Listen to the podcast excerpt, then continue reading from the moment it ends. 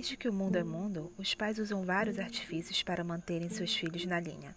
A mais clássica delas é assustá-los com histórias tenebrosas de bicho-papão.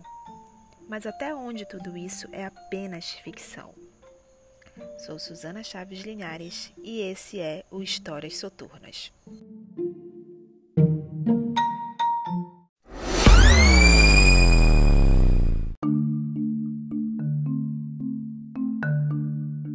Espanha, 1910.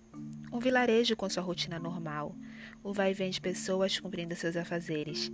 Crianças corriam pelas ruas ou pelos campos, brincando e fazendo traquinagens. Remandar as crianças para casa tornava-se uma tarefa árdua e algumas desafiavam seus pais ao limite. E como em qualquer vilarejo, qualquer estranho que chegue ao lugar é olhado com desconfiança. Raul brincava com outras crianças pelas ruas, e, na hora de entrar, escondeu-se de seus pais, querendo aumentar mais um pouco o tempo da brincadeira.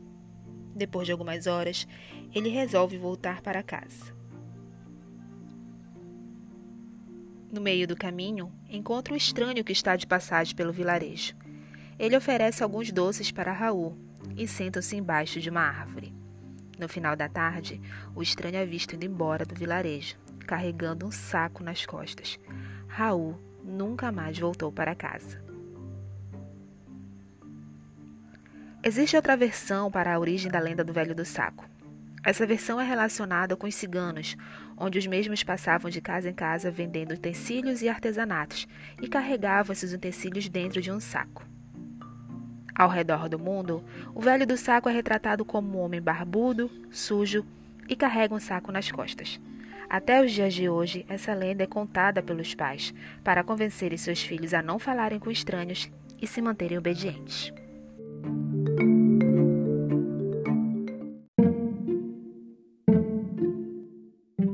E esse foi mais um episódio de Histórias Soturnas. Gostaram? Conhece alguma versão? Então me conta mandando um direct lá no Instagram, arroba escritora Suzana Chaves. Me conta a versão que tu sabes, que tu conheces e eu te espero na próxima sexta-feira.